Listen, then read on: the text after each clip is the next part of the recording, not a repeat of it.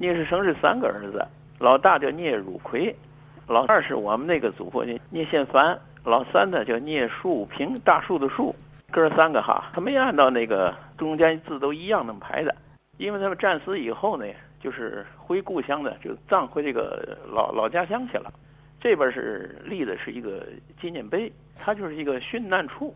他战死那地方离现在可能得有一百多米吧，移了。原来那个碑哈不在这儿，给往这移了有那么一百多米，可能为城市建设哈，那就无所谓，毕竟是个殉难的场所。他就后来呢，南开区政府哈就把它立为叫爱国主义教育基地。那是香港回归的时候哈，九七年的时候，那阵儿把碑给挪了挪了一下，我去了一下，那是典礼上去了一趟。后来又立的铜像。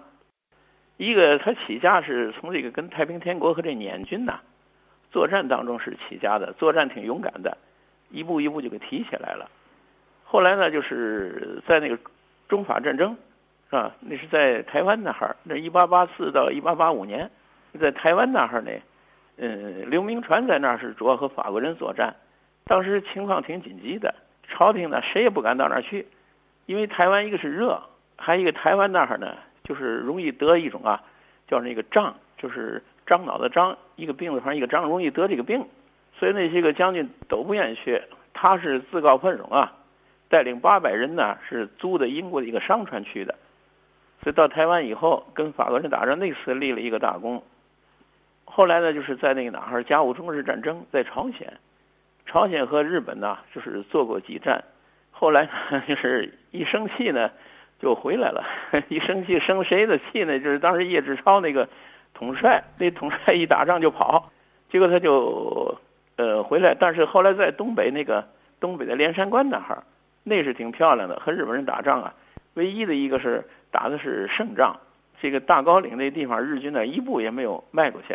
收复的是连山关呢，把一个日本中将给打死了啊！当时朝廷呢嘉奖，就提拔成为这个直隶的提督。就是这当时军事上比较高的一个官级了。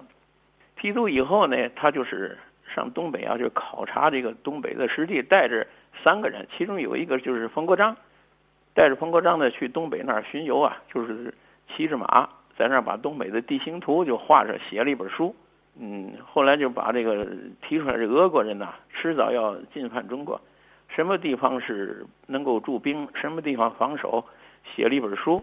啊，就是这个叫东游继承，所以回来以后，人一看呢，是他具有些个军事眼光，哎，回来以后就赶上这事儿，义和团了啊，赶上义和团就是个后边后边一段是跟八国联军的，这个战争当中啊，最后一看呢，就是只有一死才能什么了，因为当时义和团呢最想杀他，清朝的官员呢最想制裁他，联军呢。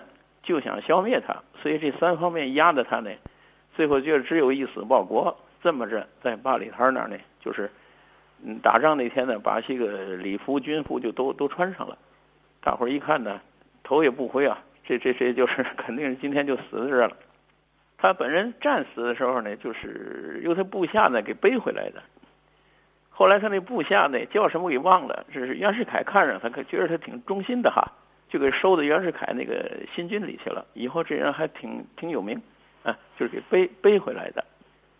像《天津日报》写的《天地六百年》里边那个有个叫聂先绥的，他说在战场上德国有军官叫库克呀。在聂士成战死的时候是吧？库克呢，就是让士兵把他的尸体用红毯子裹起来，然后还向天那个鸣枪，然后怕义和团给破坏，义和团想破坏这聂士成的尸体。结果他就把这个聂生尸体交给了清军，所以这个有些写的呢不是太合情理，因为战场上那是你死我活的，他不可能给披个红毯子在朝天鸣枪致敬，那是不不可能的。所以这就是战场上他是相当的爱兵如子啊，当兵的是拼死啊，把他给背回来的。我觉得有些这跟家里边家里从来没有说让外外国人给那个什么披红毯子又鸣枪给送回来的，那个那个是不太合这个历史事实。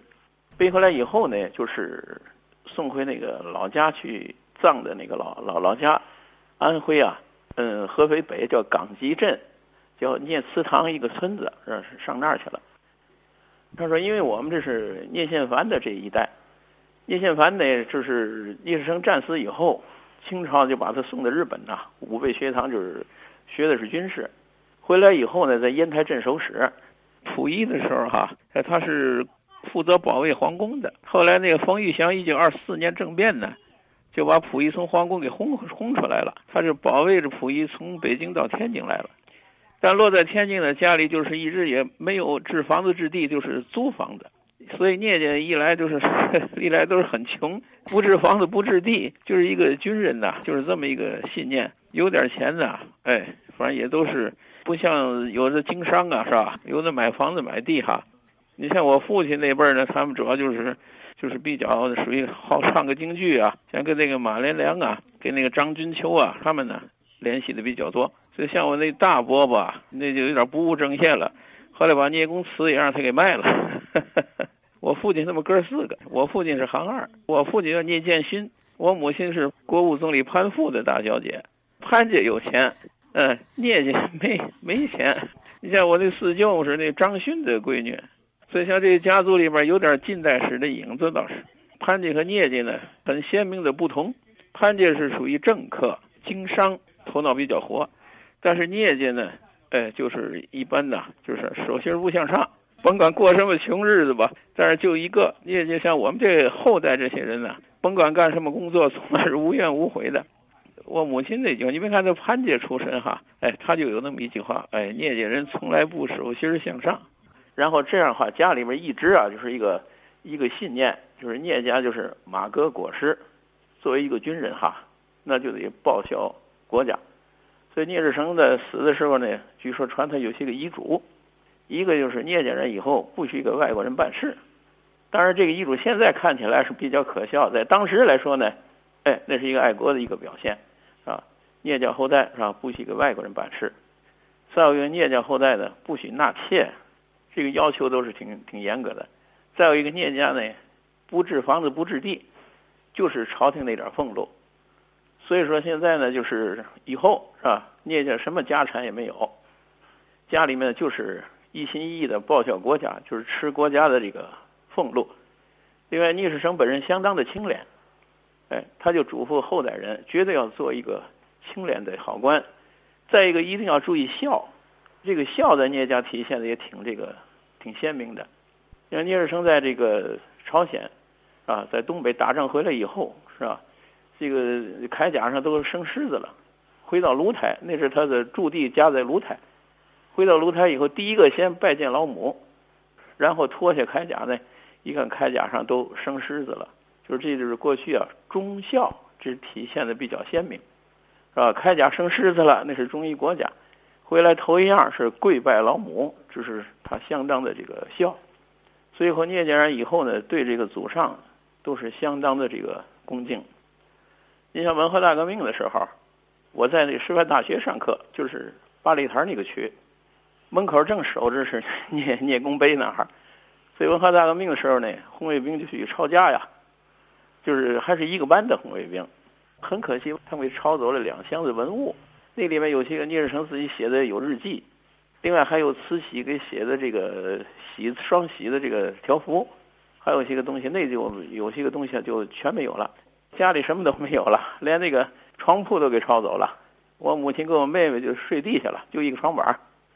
那是我这思想挺那什么的，挺悲观的。那是挺年轻啊，该上大学三年级那阵是，啊，后来我母亲鼓励我，是国家培养你啊，上了大学是吧？你这知识啊，呃，早晚得要用得上，所以说你不能够低头，哎，得打起精神来。我觉得这一点来看呢，很符合聂家的这个特点，因为在最困难的时候是吧？聂志生的老母亲呢，在聂志生上战场的时候，就传了一句话，说聂家的哎无孬种，所以这个一个是报效国家，再一个家里孝敬老母、孝敬长辈，这个风气啊，我觉得相当的好。所以文化大革命遭那么大罪啊，我父亲是让北京那边来红卫兵给打死的那事儿啊，但家里一直就是还是在各方面的工作是吧？该入党的入党，做出成就来的还是不少。你也一个也没倒下，现在都都挺好的，在单位里面都是埋头苦干，是吧？家风的核心就两个字：忠孝。你要是一个做工的，你必须要清廉。聂志成很清廉，当时传说在朝鲜的时候呢，有一个当兵的就私自砍了老百姓一颗白菜，让聂生知道了，马上就召集大家这个军人开会，当场为罚这个砍老百姓白菜的这个士兵是吧，割了一个耳朵，整饰这个军纪。另外呢，他是在给当兵的发这个官饷的时候，他是亲自摆桌子坐在那儿，点名张三李四发多少多少多少军饷，一分钱也不许克扣。本人呢，相当的清廉。再一个就是什么呢？就是他这个军队的纪律相当严格，另外对家里要求也相当的这个严格。所以以后在日本来的时候呢，像我父亲他们这边正赶上日本呢在天津时候。所以家里人呢，一个出去为日本人做事的也没有。后来你像聂家在解放以后，由于这个阶级斗争历史的原因呢，就是生活的都很清苦。但是我们这兄弟姐妹呢，在各个岗位上哈，可以说那什么都是比较这个敬业，所以事业哈为重。一般的来看，家里很少有些什么纠纷呢，所以这一直保持着比较这个。和睦是吧？比较清廉的这个作风，我觉得这这这点来看呢，和他的这个影响有一定的这个关系。你家里跟国家一样，你要没有个文化，你就没有精神了。